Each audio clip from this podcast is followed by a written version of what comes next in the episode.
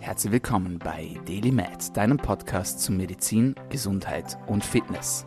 Du bist hier, weil du daran glaubst, dass Gesundheit das Wichtigste ist und sich durch deine täglichen Aktionen und Gedanken positiv beeinflussen lässt. Herzlich willkommen zurück zur Show, herzlich willkommen zurück zum Podcast. Wenn ihr zum ersten Mal einschaltet, heiße ich euch herzlich willkommen.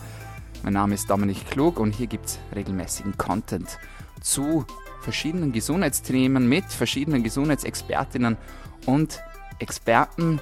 Das Ganze ist gratis, dafür bringt ihr mir pro Episode, die euch gefällt, einen Freund und eine Freundin und alle sind glücklich am Ende des Tages. Und wenn wir schon von Glück sprechen, dann darf ich auch mich wieder heute sehr glücklich schätzen, denn wir haben wieder die Alessia bei uns, die Alessia Henoch. Also ich glaube, du bist der Nummer 1 der Nummer 1 Gast, unangefochten hier im Podcast, aber es, du machst einfach guten Content und das Feedback ist gut und ich heiße dich herzlich willkommen. Schön, dass du wieder hier bist. Ja, danke, dass ich ständig hier sein darf. Das ist äh, tatsächlich immer so momentan auch einer meiner Lichtblicke. Wir haben gerade im Vorgespräch schon gesagt, ja, irgendwie sehen wir uns ganz schön oft und ich finde das gut. Vielen Dank. Absolut, ich finde das auch sehr gut. Kann man auf jeden Fall so weiterführen, solange auch natürlich das alles stimmt. Ja, also wir haben Spaß und unsere Zuhörerinnen haben Spaß und die Zuhörer und ja, wie gesagt, da sind alle glücklich. Und ich würde sagen, wir, wir setzen einfach direkt fort ähm, aus dem letzten Podcast, wenn du ihn dir noch nicht angehört hast. Es ist genau die letzte Episode. Sie nennt sich Achtung Beziehung, wenn die Chemie bzw. die Biochemie stimmt. Also, kurze Voraussetzung, hör da rein. Ich meine, du kannst gerne auch jetzt weiter zuhören, aber wahrscheinlich ist es besser, wenn du die Grundvoraussetzungen kennst. Wir haben über Beziehungen gesprochen und wir haben aufgehört ungefähr bei Minute 40 oder so ähm, weil natürlich die Aufmerksamkeitsspanne dann irgendwann vorbei ist. Aber nichtsdestotrotz, wir setzen da jetzt genau fort. Und vielleicht setzen wir genau fort mit einer Frage, die man dir gestellt hat, liebe Alessia, im Coaching, nämlich eine Frau, nehme ich an, ja, hat dich gefragt, warum gerate ich denn immer an die falschen Männer? Was steckt da dahinter? Warum kann man das schon ein bisschen erklären? Ähm, welche Psychologie? Klär uns auf. Ja, also tatsächlich passiert das gar nicht so selten. Ich habe das ja eingangs der letzten äh, Folge gesagt. Ich arbeite ja in dem Sinne auch nicht als, als Paartherapeutin. Trotzdem merke ich eben in meinem Coaching, was sich eben ja an Frauen richtet, sehr, sehr häufig, dass ähm, eine Korrelation besteht ähm, in einem bestimmten Typ Frau, der zu mir kommt mit bestimmten Problemen und sehr, sehr häufig auch der Frage, ähm, Alessia, warum gerate ich immer wieder an den Falschen? Und ähm, das ist einfach auch was, wo man natürlich sagen kann, ja, jeder da draußen, alle Männer sind totale A. Ne? Äh, nee, darum geht es natürlich nicht. Also es gibt äh, auf beiden Geschlechterseiten, glaube ich, ähm, toxische Persönlichkeiten, wie man oft auch so gerne sagt und hört. Ähm, und wenn man eben das Gefühl hat, dass man sehr häufig an den falschen Partner, die falsche Partnerin gerät, dann hat das doch sehr viel mehr mit einem selbst zu tun als mit den Menschen da draußen. Und ähm, ich erkläre das auch immer so gerade die Frauen, nochmal, das ist hier jetzt nicht äh, statistisch erhoben und das ist sicherlich auch nicht ähm, quasi ne, Ko Korrelation und Kausalität muss man hier immer ein bisschen auch ähm, ja auf verschiedene Art und Weisen sehen, beziehungsweise es ist alles natürlich immer multifaktoriell. Was aber in meiner Arbeit auffällt, ist schon, dass Frauen mit einem niedrigen Selbstwert immer wieder berichten, dass sie auch an die falschen Partner, Partnerinnen geraten. Und das hat natürlich eigentlich einen total logischen Hintergrund. Weil grundsätzlich ist es hier einfach auch so, dass ähm, wir insbesondere, wenn wir unseren Selbstwert falsch einschätzen, wir natürlich auch jede Art von Aufmerksamkeit zum Beispiel von anderen total fehlinterpretieren. Das fängt eben auch schon an mit Leuten, die eventuell eine schlechte Bindungserfahrung gemacht haben im Kindheitsalter. Das heißt, ähm, ganz, ganz häufig eben, wenn ähm, es Kinder sind, die mit ihren Eltern unter Umständen und nochmal auch hier an alle Eltern, ihr macht meistens das Beste draus. Ihr könnt nicht alles verhindern. Alles ist multifaktoriell materiell. Trotzdem kann es eben sein, dass eure Kinder ähm, oder auch ihr selber in eurer Kindheit eben eine traumatische Bindungserfahrung gemacht habt, ja, dass ihr Angst hattet vor dem Verlassenwerden und das kann sich dann eben manifestieren in einem niedrigen Selbstwert und eben auch in Beziehungen im Erwachsenenalter. Und was passiert jetzt? Jetzt habe ich einen niedrigen Selbstwert. Das heißt, ich werde immer jede Art von Aufmerksamkeit sehr, sehr gerne auch fehlinterpretieren als dass das wirklich ja ehrliche, bindungsorientierte Gefühle sind. Jede Art von Aufmerksamkeit gibt mir dann nämlich einen Dopaminkick. Das ist das, wonach mein Hirn sich sehnt, Aufmerksamkeit. Das heißt, irgendjemand muss nur um die Ecke kommen und muss quasi einmal sagen, oh, hallo, ja. Und wenn das dann im Zweifel noch jemand ist, der auch optisch vielleicht gewissen Ansprüchen genügt und so weiter, dann sind wir so verblendet von diesem Dopaminkick. Mein Gegenüber hat im Zweifel auch kurz diesen Dopaminkick, ja, findet das dann auch alles ganz interessant. Nur wenn man dann halt vielleicht mal drei, vier Wochen gedatet hat, dann war es das auch wieder. Oder ähm, man landet halt bei dann Partnerschaften, die dann doch nicht so äh, erfüllt und glücklich sind oder was auch immer. Warum passiert mir das jetzt immer wieder?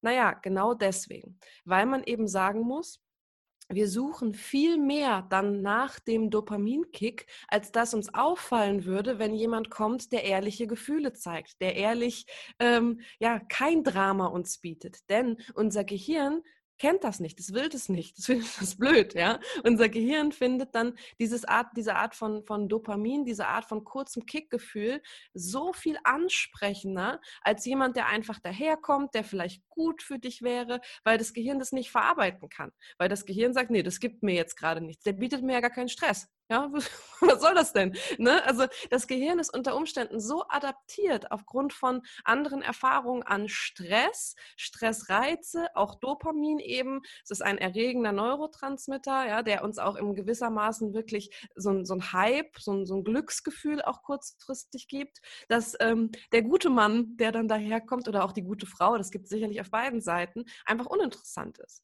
Und das ist jetzt ganz runtergebrochen. Da kann man natürlich wirklich noch ins Detail gehen. Aber erstmal ähm, etwas, was definitiv ganz, ganz viele betrifft. Und das kann natürlich auch passieren, zum Beispiel gerade, tada, wenn irgendeine Bindungserfahrung zu Ende gegangen ist. Das heißt, wenn ich aus einer Beziehung komme und eine, eine, ja, eine Bindungserfahrung zum Beispiel zu Ende gegangen ist. Das heißt, wenn ich ähm, gerade mich getrennt habe zum Beispiel und das vielleicht auch gar nicht wollte oder das sehr, ähm, sehr ja, plötzlich kam, ne, dann kann es halt auch sehr, sehr gut sein, dass ich da so traumatisiert bin, dass ich dann insbesondere andere natürlich danach ähm, ein Gehirn habe, was nicht mehr so gut einschätzen kann, äh, was ist gut für mich und was ist schlecht. Aber wie gesagt, hauptsächlich ähm, sehe ich das erstmal auch bei Frauen, die generell einen sehr niedrigen Selbstwert haben, die schlechte Bindungserfahrungen auch vielleicht schon im Kindesalter gemacht haben, die grundsätzlich mit sich selber nicht besonders zufrieden sind.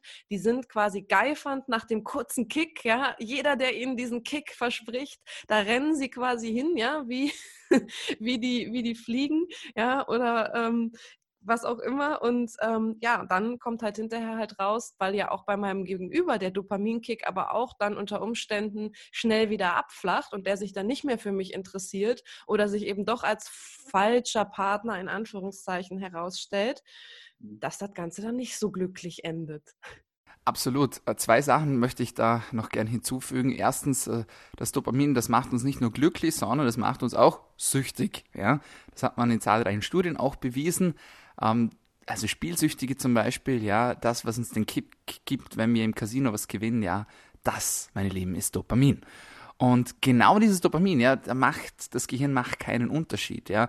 Egal, ob ihr jetzt Social Media Likes bekommt oder eben das, was jetzt gerade die LS jetzt gesagt hat, so in Real Life sozusagen oder von einem Spielautomaten, es macht keinen Unterschied, ja.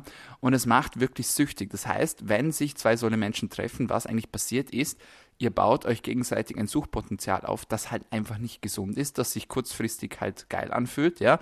Aber nach ein paar Wochen, wie es du gerade so schön erläutert hast, ja, ist es dann auch wieder futsch. Und ich glaube, das hat jeder von uns schon mal irgendwo in irgendeiner Weise erlebt. Das ist das Erste. Das Zweite, es gilt natürlich nicht nur für die Frauen, sondern, no, na, natürlich auch für die Männer, die ein niedriges Selbstwertgefühl haben. Und wenn wir alle mal kurz in uns gehen, ich glaube, ähm, die meisten von uns haben schon mal eine toxische Beziehung hinter uns. Und wenn wir uns daran zurückerinnern, dann ist es ja genau das, ja. Also der Anfang ist irgendwie gut, ja, und dann kommen irgendwie die Sticheleien, ist jetzt natürlich grob runtergebrochen, aber schlussendlich das Drama ja, nimmt zu, ja, und das nimmt ja auch exponentiell zu zum Verlauf der Beziehung. Und das ist ja auch kein Zufall, sage ich jetzt mal. Und das ist auch hochinteressant, was du gesagt hast, dass die meisten Menschen die wollen, die suchen ja auch irgendwo so ein bisschen die Herausforderung. Jetzt nicht nur im Dating-Setting, ja, so man erobert sich gegenseitig oder meistens erobert der Mann die Frau, wie es halt so ist, sondern auch ansonsten, ja, die meisten und vor allem auch natürlich die Frauen, die suchen da natürlich irgendwo eine Herausforderung, einen Kick. Und wir haben letztes Mal über das Buch The Modern Breakup gesprochen von Daniel Chidiak, was ja eigentlich der Auslöser war für den Podcast.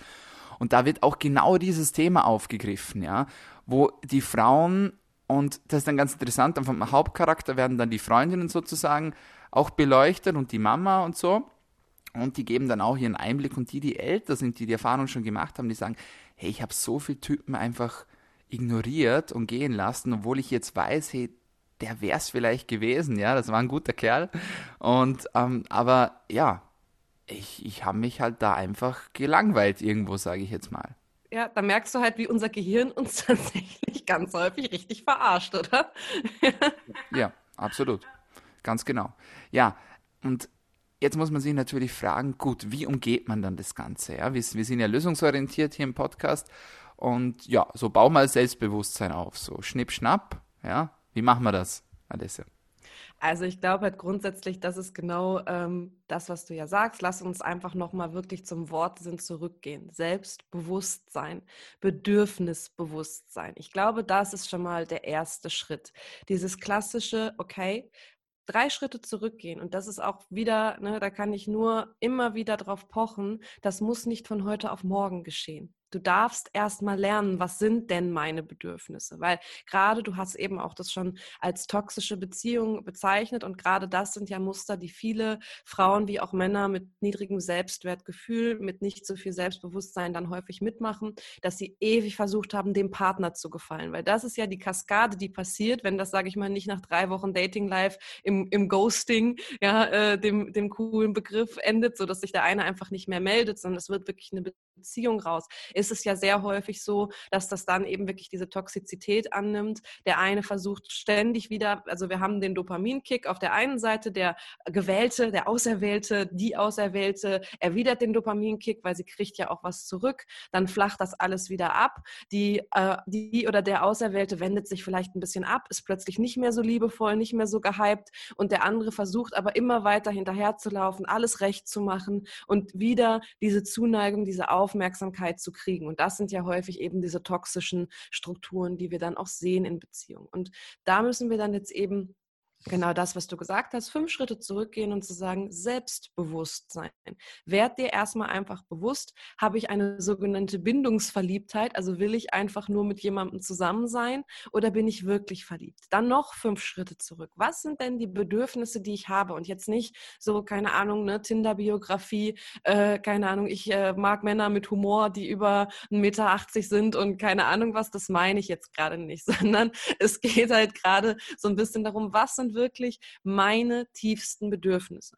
Und dann eine Übung, die ich auch gerne sage, die jetzt gar nicht so viel mit dem Selbstbewusstsein zu tun hat, sondern wenn du einfach merkst, du hast so eine Bindungsverliebtheit, dann guck doch einfach mal, was du für andere Ressourcen hast, die Bindung angehen. Das heißt, welche anderen Freunde, Freundinnen sind da, an die du dich wenden kannst, wenn du wieder merkst, du brauchst irgendjemand. Das heißt, du kannst sozusagen deine, deine Bindungs, deinen Bindungswunsch ja auch verteilen auf andere. Also so eine Ressourcenübung, die mache ich immer in verschiedenen Settings die mache ich zum Beispiel gerne auch ähm, bei, bei Stress. Ja, also wenn es halt so um das Thema mit Stress umgehen geht. Das heißt, schau dir an, welche Ressourcen du hast, auf welche Ressourcen kannst du zurückgreifen. Aber auch bei Bindung kannst du das wunderbar machen. Wen hast du denn in deinem Umfeld, der dir vielleicht auch die Bindung, nach der du dich sehnst, geben kann? Und dann ist das wie, wie so ein Blumenstrauß, ja. Da hast du dann ganz, ganz, ganz viele, viele mögliche Bindungsoptionen sozusagen, die du in eine Vase steckst. Und dann bist du vielleicht gar nicht mehr so darauf angewiesen, diesen kurzen Kick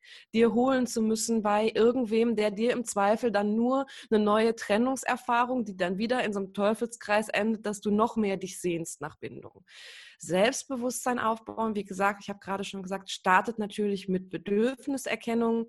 Ähm, wir haben ja in unserem allerersten Podcast über das Thema Glaubenssätze gesprochen. Also Glaubenssätze sind ja eigentlich wenn wir das übersetzen, also Glaubenssätze ist ja wirklich so ein bisschen das Buzzword schlechthin geworden, gerade so auf Social Media. So jeder macht irgendwas mit Glaubenssätzen. Und hier ist ja auch nochmal einfach ganz wichtig, was heißt es denn eigentlich? Eigentlich sind ja Glaubenssätze nur Überzeugungen. Überzeugungen über mich, über die Welt, über andere. Also eigentlich kann man Glaubenssatz fast eins zu eins mit Überzeugung übersetzen.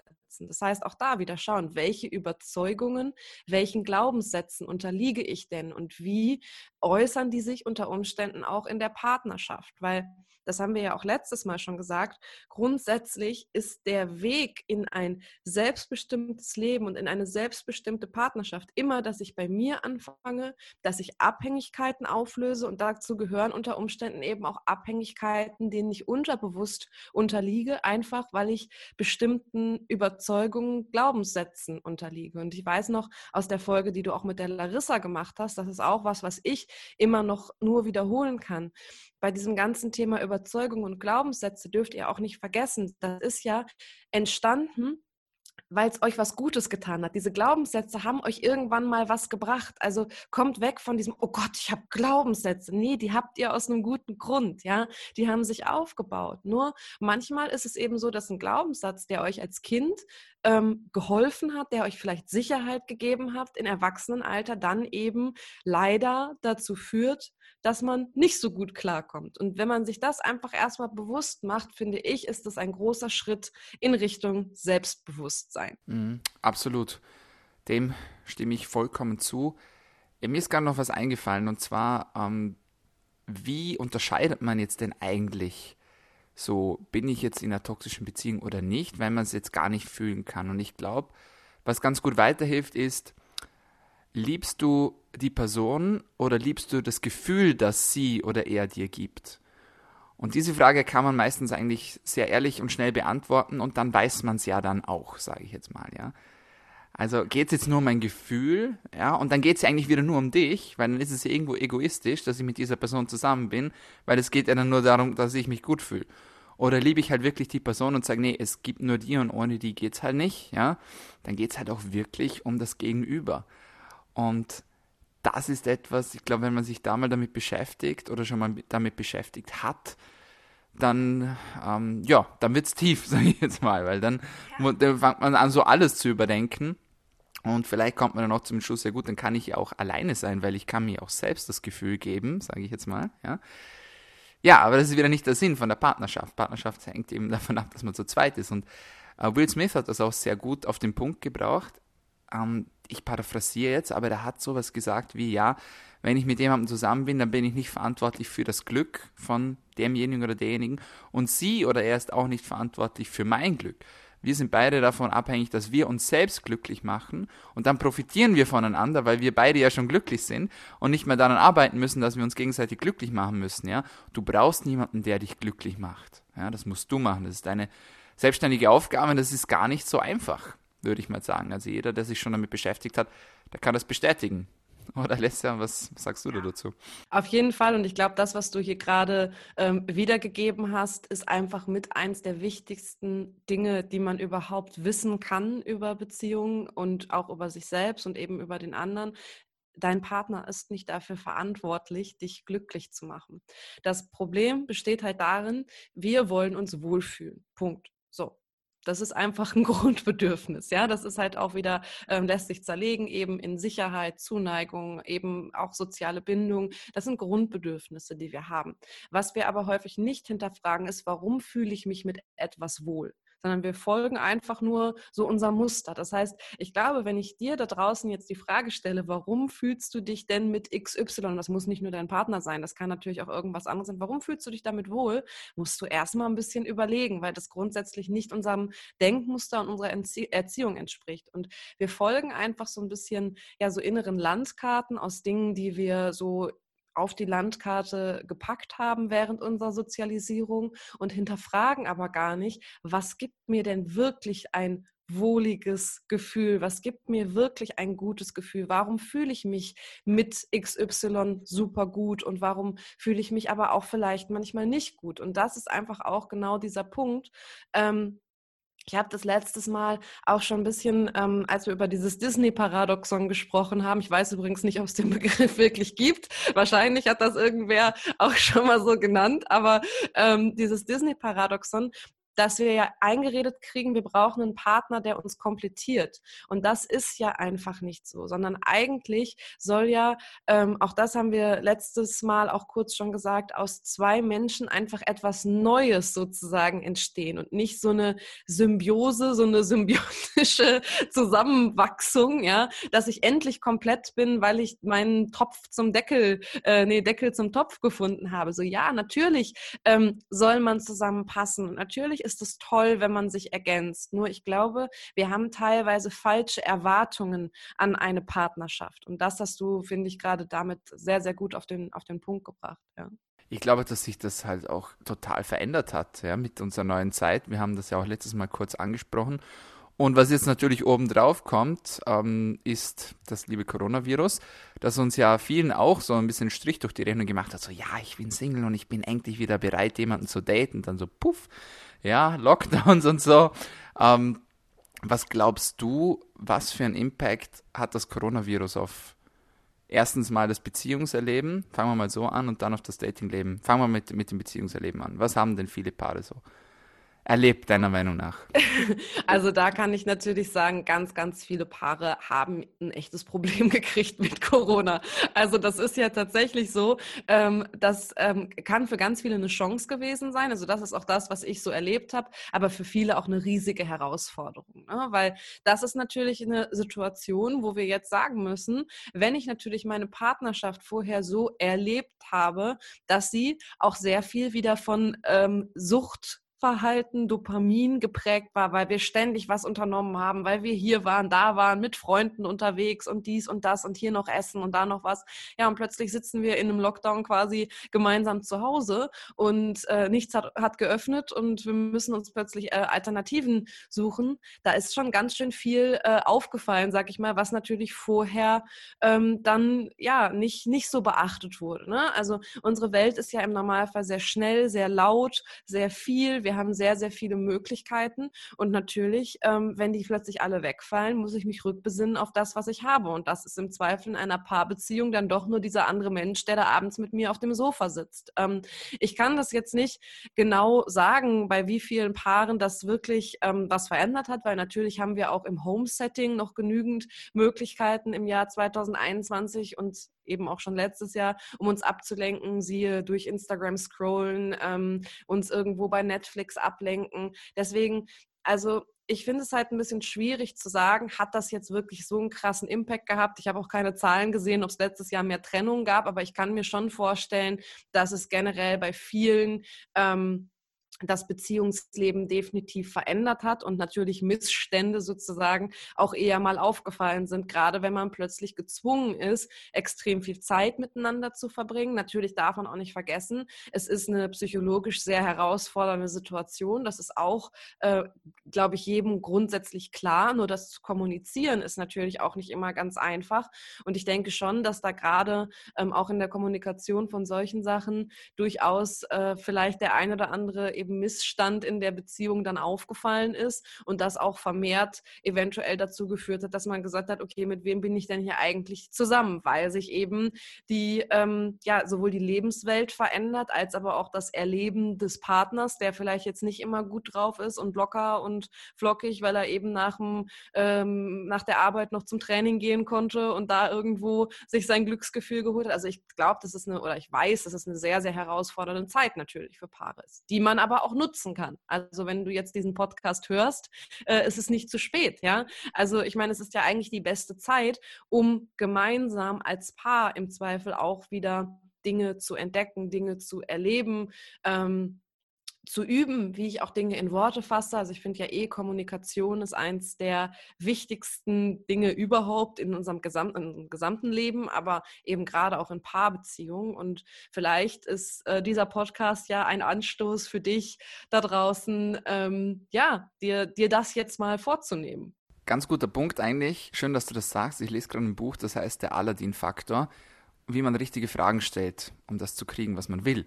Da geht es nicht um ähm, psychologische Manipulation, sondern es geht einfach darum, dass man sagt, gut, wie machst du denn einen Heiratsantrag zum Beispiel, ja? Sagst du deiner Partnerin so, ja, du, du heiratest mich jetzt, ja? Oder fragst du sie, willst du mich heiraten, ja? Du fragst ja. Und wenn man die richtigen Fragen stellt, dann bekommt man ja auch die richtigen Antworten meistens. Was sagst du zum Thema Fragen stellen in Beziehungen? Wie stelle ich denn die richtigen Fragen an meinen Partner, wenn ich mir was wünsche von ihm und etwas nicht wünsche, sage ich jetzt mal. Was hast du da für einen Zugang? Hm, das ist eine super spannende Frage. Tatsächlich habe ich mir da noch, also da erwischte mich jetzt tatsächlich mal auf dem, äh, äh, auf dem äh, falschen Fuß, nee, nicht auf dem falschen, aber da muss ich tatsächlich kurz drüber nachdenken. Ähm, also generell glaube ich, dass wir einfach zu wenig Fragen stellen und dass wir einfach generell zu wenig kommunizieren. Also wir haben ja schon gehört, okay, Frauen kommunizieren deutlich mehr als Männer, ne? Und wir haben in der letzten Folge ja auch schon drüber gesprochen, warum das ganz gut ist, wenn Männer mal einfach nur zuhören und nicht lösungsorientiert immer äh, versuchen zu arbeiten und so weiter. Äh, also hört euch auf jeden Fall die letzte Folge auch an. Aber zum Thema Fragen stellen, ich glaube eben einfach, dass auch da wir natürlich erstmal damit wieder anfangen müssen, was möchte ich denn eigentlich? Was will ich denn? Also beim Heiratsantrag ist mir das relativ klar. Ne? Aber bei einem, bei einem äh, Bedürfnis, was ich an meinen Partner habe, ist es da wirklich. Ähm, natürlich erstmal entscheiden, dass ich das Bedürfnis kenne. Im zweiten Schritt ist natürlich auch hier wieder wichtig oder was ich wichtig finde generell in der Kommunikation sind zum Beispiel Ich-Botschaften in der Partnerschaft. Ne? Das heißt, ich würde mir wünschen, mir würde es besser gehen, wenn, ja, das ist jetzt keine Frage, sondern das ist natürlich eher so eine, so eine Aussagetechnik, ähm, aber ähm, auch in den Fragen kann ich, na, kannst du es mir möglich machen, das? Ja, das sind halt zum Beispiel Dinge, die einfach sehr, sehr gut im Zweifel eher aufgenommen werden, als wenn ich sage, ja, ich möchte, dass du das und das machst oder respektive, ja, äh, kannst du bitte das und das machen? Ja, also das ist immer so dieses, ich würde mich wohler fühlen, wenn du würdest mir eine große Hilfe sein, wenn, also immer auch eine gewisse Emotion dahinter zu bringen, ähm, um im Zweifel eben klar zu machen, es geht hier nicht um dich, sondern es geht hier wirklich auch um, um mein Wohlbefinden zum Beispiel. Das finde ich immer ganz wichtig. Total. Und du hast es eh schon auf den Punkt gebracht. Wichtig ist, dass es auch rauskommt. Ja, so der Klassiker, so, da sind halt auch die Frauen dafür prädestiniert, muss man ganz ehrlich sagen. Ja, warum fragt er denn nicht? Ja, der, wenn er mich doch wirklich lieben würde, dann wüsste er doch, dass ich, beziehungsweise dass ich nicht. Bullshit, ja. Lasst es raus, liebe Frauen, ja, sagt euch, was ihr euch wünscht, ja, und es ist auch niemand beleidigt dann, oder die wenigsten, oder wenn dann die Beziehung daran zugrunde geht, dann muss man auch sagen, gut, das, naja, also das hoffen wir nicht. Also ich glaube, allein schon das Thema, das kommuniziert wird, ist extrem wichtig. Man kann ja auch nicht nicht kommunizieren, das ist schon klar. Aber es geht jetzt wirklich darum, dass man halt auch wirklich Fragen stellt, beziehungsweise dass man halt die Aussagen in Fragen verpackt, wie es du jetzt gerade auch so richtig gesagt hast. Ja, ich glaube, das ist halt der Punkt. Also einfach überhaupt mal anfangen zu kommunizieren, ne? weil ich glaube, das ist ganz, ganz klassisch. Ich, du sagst, Frauen sind dafür prädestiniert. Ich glaube aber auch tatsächlich, dass es da sehr, sehr viele Männer gibt, die einfach ähm, davon ausgehen, ja, meine Partnerin muss doch wissen, was jetzt mein Bedürfnis hier ist. Ne? Also ich glaube halt, Frauen sind da tatsächlich manchmal noch ein bisschen manipulativer. Das stimmt, ja. Das ist ähm, definitiv, äh, also bei Frauen hat das sehr, sehr häufig, und das ist jetzt gar nicht hier irgendwie so ein, so ein Gender, äh, so Gender Gender-Vorurteil, sondern das ist tatsächlich auch ähm, psychologisch so, dass Frauen auch zum Beispiel sehr häufig eine andere Art, das geht jetzt viel zu weit, aber eine andere Art von Narzissmus zum Beispiel zeigen als Männer. Das heißt, Männer haben viel häufiger diesen klassischen Narzissmus, also diese Größenwahn-Narzissmus. Und bei Frauen ist es ganz, ganz häufig zum Beispiel so, dass die so eine Art von sehr manipulativen Narzissmus haben. Die sind eben trotzdem extrem ich-bezogen, aber machen das eher ähm, weniger auf dieses, also wenn man sich sonst so Narzissten vorstellt, vorstellt. Das sind dann klassisch die Menschen, die eben ja so ganz heroisch sind, die immer extrem laut sind, die extrem extrovertiert sind, sich darstellen, als wüssten könnten, wären sie alles, als sind sie der Nabel der Welt. Und ähm, es gibt dann eben tatsächlich bei Frauen häufiger eine Form, die sich ähm, ein bisschen anders darstellt. Und das ist so eine sehr manipulative Form des Narzissmus. Also das ist auch noch ein ganz, ganz, ganz spannendes Thema, was man da aufwerfen kann, sozusagen. Also das einfach nochmal zu der Sache, ähm, ne, dass Frauen halt generell, also wenn man das jetzt so ein bisschen auf dieses Gender-Ding bringen möchte, einfach auch anders agieren, aber so oder so von beiden Seiten muss mehr kommuniziert werden. Wir können nicht erwarten, das habe ich in der letzten Folge schon gesagt, dass der Partner alles für uns ist. Punkt. Ja, das ist einfach okay, wenn es auch Dinge gibt, die dein Partner nicht mit dir teilt. Dominik hat es eben gesagt, der Partner ist nicht dafür da, dich glücklich zu machen. Der hat im Zweifel nur die Aufgabe, dich noch glücklicher zu machen oder was auch immer. Und du kannst nicht davon ausgehen, drittes, drittes Learning quasi aus zwei Folgen, dass ähm, du eben irgendwas bekommst, wenn du es nicht kommunizierst. Was ich noch nicht ganz verstanden habe, ist das mit dem manipulativen Narzissmus. Kannst du uns da ein Beispiel geben, bitte? Mhm. Ähm, das siehst du ganz, ganz häufig eben in Paarbeziehungen, ähm, dass eben wirklich die Frau ähm, immer wieder versucht, so dieses Unterschwellige, also zu bekommen, was sie will, ja, aber durch zum Beispiel auch dieses, sowas nennt sich dann Gaslighting, sowas, dieses ständig dem anderen zuschieben. Ja, aber da hast du ja das gemacht, ja, und guck mal, was du hier wieder gemacht hast und wirklich dieses ähm, extrem ähm, manipulative Verhalten immer dem anderen unterzuschieben, da ist ja auch dieses falsch gelaufen. Guck mal, jetzt habe ich hier wieder das nicht bekommen und äh, ne, guck doch mal hier hin und guck doch mal dahin. Und das ist zum Beispiel so, ähm, jetzt mal wirklich auch runtergebrochen, eine Form ähm, dieses dieses, ja, wie sich dieser Narzissmus oder diese Art von Narzissmus auch ausgestalten kann, wäre wahrscheinlich auch was für eine eigene Folge. Weiblicher und männlicher Narzissmus. Also das ist nicht, es gibt auch, es gibt auch männliche Narzissten, die sich so verhalten. Das kann man nicht so sagen, dass es nur ähm, geschlechterspezifisch ist. Man sieht es aber häufiger bei der einen oder anderen äh, Geschlechterform. Genau. Und was vielleicht auch noch dazu kommt, was man auch nicht vergessen darf, ist, dass Frauen halt prinzipiell schon eine größere Urangst haben, verlassen zu werden. Das hängt dann mit der Steinzeit noch zusammen. Für den Mann war es weniger ein Problem, wenn er auf sich alleine gestellt war, ja, aus diversen, äh, ja, physiologischen Gründen auch einfach. Hingegen bei der Frau war es ein Drama, wenn sie verlassen wurde, gerade wenn sie ähm, zum Beispiel schon ein Kind hatte, ja. Also die war da halt noch mehr angewiesen auf den Mann damals. Mittlerweile haben wir andere Zeiten und so. Natürlich, nichtsdestotrotz, die Urangst, die bleibt. Ja, und ich glaube, alleine, dass man sich das schon bewusst macht, warum verhalte ich mich denn gerade jetzt so, ja? Warum traue ich mich denn nicht zu fragen? Warum traue ich mich denn nicht, mir etwas zu wünschen, was mir sehr auf dem Herzen liegt, ja? Ja, es könnte ja sein, dass das und das und dann werde ich verlassen und dann bin ich alleine und so, ja? Klar, es wird niemand gerne verlassen, aber ich glaube, bei den Frauen ist diese Urangst einfach noch ein bisschen stärker ausgeprägt als bei Männern definitiv. Also das ist ja in ganz, ganz vielen Bereichen so. Und da ist ja auch wieder ähm, objektiv Wissen. Ne? Also Wissen ist manchmal nicht alles. Also sehr häufig scheitert es nicht am Wissen, sondern dann doch an den, ähm, ja, an den affektiven Gefühlen sozusagen. Ne? Und wir haben natürlich, ähm, das wissen wir auch bei zum Beispiel beim Stress Response, also wenn wir eine, eine akute Stressreaktion haben, das ist natürlich auch noch ein sehr alter Teil unseres Gehirns. Das heißt, das ist ja das, was man auch, wenn man es jetzt mal auf ähm, ja so quasi unseren Alltagsstress münzt. Jetzt kann man natürlich sagen, ja, ist doch total bescheuert, dass wir den gleichen Stress erleben. Ne? Es kommt wieder mein, mein lieber Säbelzahntiger um die Ecke. Ja, wenn äh, wir davor Angst haben, dass der Säbelzahntiger gleich angreift oder wenn halt irgendwie der Partner ein Arsch ist. So, ne, warum ist das der gleiche Stress? So, das eine ist halt wirklich lebensbedrohlich, das andere ist nervig. Aber trotzdem, unser Gehirn ist quasi noch nicht so weit. Das müssen wir einfach akzeptieren lernen. Da werden wir vielleicht in weiteren tausend Jahren drüber lachen, weil wir uns dann ganz anders anders an Stress adaptiert haben. Nur heute ist es einfach noch so, dass wir wirklich eine tödliche Stressreaktion erleben, wenn wir äh, uns ständig mit unserem Partner streiten. Das gilt aber für viele andere Bereiche. Das möchte ich hier einfach nur noch mal aufzählen. Das gilt auch für Push-Benachrichtigungen auf dem Handy und das gilt auch für Lärm im Alltag. Wir haben jedes Mal quasi eine Todesangst, ja, erstmal tief in uns drin. Und ähm, um auf das zurückzukommen, was du gesagt hast, ja, ich bin da auch der festen Überzeugung, ähm, da können wir auch so feministisch sein und so unabhängig, wie wir wollen.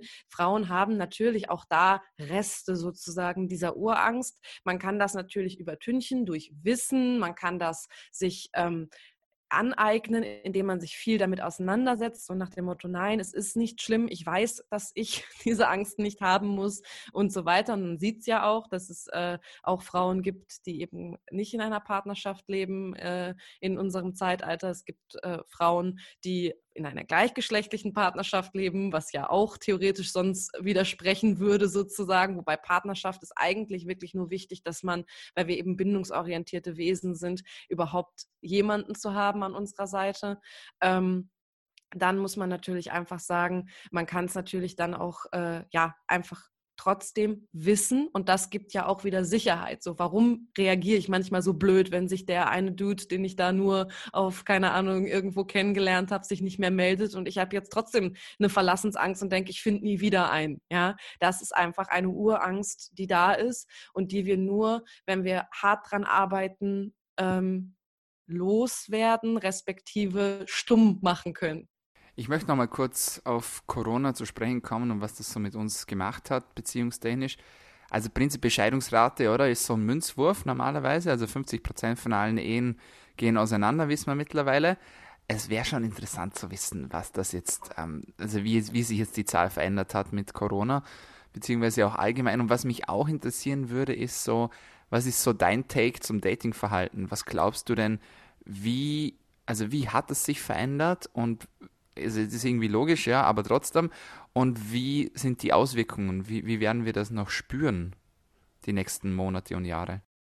ganz, ganz spannend, habe ich mir total viele Gedanken drüber gemacht. Äh, also jetzt nicht im Vorfeld dieser Folge, sondern generell schon, also im Austausch auch ähm, mit Freundinnen, ähm, die auch gerade Single sind, das ist natürlich eine krasse Auswirkung. Also ich habe wirklich ähm, viele, die jetzt Single sind, die extrem drunter gelitten haben natürlich, einfach weil ich glaube, dieses Jahr Dating Live kaum möglich war. Wir müssen natürlich auch sagen, natürlich haben wir inzwischen über Dating-Apps und Co. die Möglichkeit, trotzdem Leute kennenzulernen. Aber ich denke halt, dass die ähm, Zurückhaltung, was Treffen angeht, gerade eben auch vielleicht mit diversen Leuten, also auch wenn es nicht, nicht, diverse gleichzeitig, aber diverse hintereinander, dass das natürlich nicht möglich war. Dann hast du natürlich das Ding, wo willst du hingehen? Ja, ist ja alles zu. Also gemeinsam was essen gehen und Kino gehen äh, war jetzt zumindest jetzt mal wieder drei Monate und auch äh, Anfang des Jahres mehrere Monate eigentlich nicht möglich. Ähm, das sind natürlich alles so Sachen, die definitiv ähm, damit reingespielt haben. Ne? Abends mal eben was trinken gehen in der Bar fällt halt einfach flach. Also das Dating Life hat sich, glaube ich, komplett verändert. Wir müssen rein hirnphysiologisch sagen, kann man das Dating Life auch nicht mit einem Zoom-Call ersetzen. Also ich glaube, na klar kann ich sagen, ich lerne jetzt jemanden im, im Internet kennen und verabrede mich dann kreativ zum Abendessen und Kochen über Zoom. Das äh, wäre zum Beispiel so eine kreative Lösung, die ich jetzt äh, hätte. Ja, finde ich eigentlich total geil. Aber tatsächlich kann man sagen, dass ähm, unser Bindungsgefühl natürlich ein anderes ist, wenn wir Menschen face to face sehen. Und da wird das Internet mit all seinen Möglichkeiten natürlich nie ähm, irgendwo äh, ja das ersetzen können. Ich glaube halt einfach, dass man natürlich jetzt fürs Dating Life kreative Lösungen finden kann, aber ich kann einfach auch von der hirnorganischen und der physiologischen und psychologischen Schiene sagen, es ist nicht das Gleiche. Der Dominik kriegt sich gar nicht mehr ein. Der hat jetzt hier die Dating-Idee schlechthin kochen über Zoom. Ja, ich, ich, ich muss sagen, ich, ich spinne das gerade weiter in meinem Kopf, wie man das denn noch weitermachen kann. Also zum Beispiel einen Film schauen gemeinsam. Äh, total easy eigentlich, oder? Keiner, keiner unterbricht den anderen irgendwie oder so. Es gibt keine Probleme, so gibst du mir mal das Wasser oder Popcorn oder was so ist, es steht ja alles schon da. also ich kriege einen ganz neuen Horizont durch dich. Ja. Ich muss sagen, also damit, damit habe ich nicht gerechnet mit der Antwort. Ich wollte eigentlich auf was anderes raus. Dazu komme ich gleich, aber bitte, red weiter. Ich, ich bin total begeistert. Also, das waren jetzt auch nur meine kreativen Einfälle, ne? Also, was man theoretisch machen könnte. Aber worauf ich hinaus wollte, also, beziehungsweise vielleicht ist es das, worauf du hinaus wolltest. Natürlich hat sich das Dating Life verändert. Natürlich leiden da auch extrem viele Leute drunter. Das, worauf ich gerade hinaus wollte. Natürlich kann Dating digital uns das auch nicht ersetzen, was wir sonst erleben, eben an, an Bindung und menschlichen Kontakten. Ja, ähm, ich habe durch Zufall gestern äh, quasi noch ein Webinar darüber gehalten, über das Verhaltensimmunsystem. Ja, das ist auch noch so ein ähm, Part unseres Immunsystems quasi, was wir, was wir haben. Auch ein ganz, ganz spannendes Thema, aber was auch ähm, extrem viel eben mit sozialer Interaktion und so einer Kosten-Nutzen-Rechnung zu tun hat. Ja, ähm, quasi, was kostet es mich jetzt, andere zu treffen äh, versus was nutzt es mir? Und da kann man natürlich schon sagen, dass ähm, jüngere Leute, die jetzt gerade in der Pandemie nicht so gefährdet sind, im, im Zweifel Zweifel noch den Nutzen höher sehen, auch soziale Kontakte haben und sprich dann einfach auch doch noch rauszugehen und Leute zu treffen. Ähm, das ist aber trotzdem ja, definitiv werden wir einen Impact gehabt haben. Das kann ich auch aus der eigenen Erfahrung und aus Gespräch mit x Leuten sagen. Und ähm, ich denke auch, dass sich das die nächsten Monate äh, auch noch bemerkbar machen wird, äh, wie wir natürlich auch Zwischenmenschlichkeit erleben, weil ich glaube halt, dass das Erleben der Zwischenmenschlichkeit anders geworden ist. Aber jetzt sag mir doch mal, worauf du hinaus wolltest, damit wir, damit ich dir da im Zweifel noch eine fundierte Antwort und äh, keine Dating-Tipps geben kann. Ich bin mega froh, dass es nicht so gekommen ist, wie ich es wollte. und ich fand das hochinteressant und sehr, sehr spannend. Was mir noch ein bisschen durch den Kopf geht, ist, wie verhalte ich mich denn unterbewusst anders, wenn ich im Dating-Setting A zum Beispiel in einem sozialen, gesellschaftlichen Setting bin, Bar, Restaurant etc., wo ich jederzeit die Möglichkeit habe, mich zu verstecken, unter Anführungszeichen, beziehungsweise auch abzuhauen, wenn es jetzt total eskalieren sollte, versus gut, wenn ich mich jetzt treffe während einer Corona-Zeit, dann habe ich ja nicht viele Möglichkeiten, auch wenn ich das nicht tun sollte. Aber sagen wir mal, man tut es trotzdem, dann gehe ich halt spazieren zum Beispiel oder man trifft sich halt zu Hause und bei beiden Optionen, in beiden Settings bin ich ja wieder extrem auf mich selbst gestellt dadurch brauche ich wieder mehr Selbstbewusstsein, damit ich mich dann auch von meiner echten Seite sozusagen äh, präsentiere. Verstehst du, was ich meine? Ich glaube, es ist ein Unterschied, wenn ich irgendwo im Kino bin oder im Restaurant, wo 100.000 andere Menschen sind, als wenn ich halt irgendwo bin, wo halt gerade gar niemand da ist. Da wird dann halt auch irgendwie die Hemmschwelle größer, glaube ich. Und auch das Verhalten ändert sich womöglicherweise. Möglicherweise. Oder? Was meinst du? Spannend, also habe ich so noch gar nicht drüber nachgedacht, aber ähm, bin ich ganz bei dir. Ne? Also natürlich ähm, kann das in beide Richtungen gehen. Also ich kann natürlich quasi ähm, sagen, okay, ich mache das schon grundsätzlich nur, wenn ich ein größeres Selbstbewusstsein habe, dass ich auch mir sicher bin, was ich da tue. Ja, ich glaube, die Hemmschwelle ist definitiv einfach eine größere. Mal eben mit jemandem in eine Bar gehen und äh, im Zweifel wieder abhauen können, versus ich gehe quasi das Commitment ein, ich gehe zu jemandem nach Hause, jetzt mal unabhängig davon, ob man das machen sollte bei jemandem Fremdes oder auch jetzt während der Pandemie, aber das ist definitiv natürlich schon was, ähm, was ich mir im Zweifel besser überlege oder wo ich vielleicht auch schon vornherein aufgeregter bin, größeres Selbstbewusstsein brauche. Ich glaube aber halt einfach auch, und das kann natürlich auch eine andere ähm, Richtung sein, und das wäre mir, also nicht von mir persönlich, aber von auch Erzählungen, auch von Klientinnen nicht fremd, dass sie ähm, dann sehr überfordert sind mit solchen Situationen auch. Sprich, dann sitzen, sitzt man halt da und äh, traut sich eben nicht einfach aufzustehen und traut sich eben nicht einfach zu sagen, nee, du, das ist es hier nicht, weil das ist natürlich in einem Setting, äh, man, wie gesagt, ist irgendwo mitten im Wald zum Spazierengehen oder man hat sich vielleicht sogar zu Hause zum, zum Kochen oder was auch immer getroffen, ja, ähm, ist es halt super, super schwierig, da dann auch wieder bedürfnisorientiert unter Umständen zu handeln, wenn man eben in seiner Selbstwirksamkeit und in seinem Selbstbewusstsein sich nicht absolut sicher ist. Klar, also das ist für mich ähm, kann, kann Fluch oder Segen sein. Ne? Also ich kann quasi im Vorhinein äh, vielleicht mehr selektieren und schon wirklich nur irgendwo hingehen, wo ich mir denke, boah, ja, doch, da weiß ich, dass das gut wird und nicht halt nur, ja, ich gehe mal hin, vielleicht wird es ja ein netter Abend auf dem Bier. Ähm, das kann in die Richtung gehen, es kann aber auch definitiv in die andere Richtung gehen, dass es mich oder also, ne, dass es die Person dann krass überfordert, in der Situation drin zu sein, weil es einfach auch anders ist, vielleicht als die Dates, die Dating-Situationen, die man vorher hatte. Und das birgt natürlich auch wieder viele, ähm, viele Gefahren. Also davon rede ich jetzt nicht von äh, irgendwelchen Übergrifflichkeiten, sondern ich rede wirklich von der Gefahr, dass man ähm, im Zweifel einfach sich nicht traut oder nicht kommunizieren kann, was ist mir jetzt gerade eigentlich wirklich wichtig wichtig, was fühle ich wirklich über diese Situation, sondern dann auch nur wieder sagt, ja, jetzt bin ich halt hier und weiß auch nicht so richtig, was ich anfangen soll. Also ich glaube, das ist psychologisch eine große Herausforderung, ja.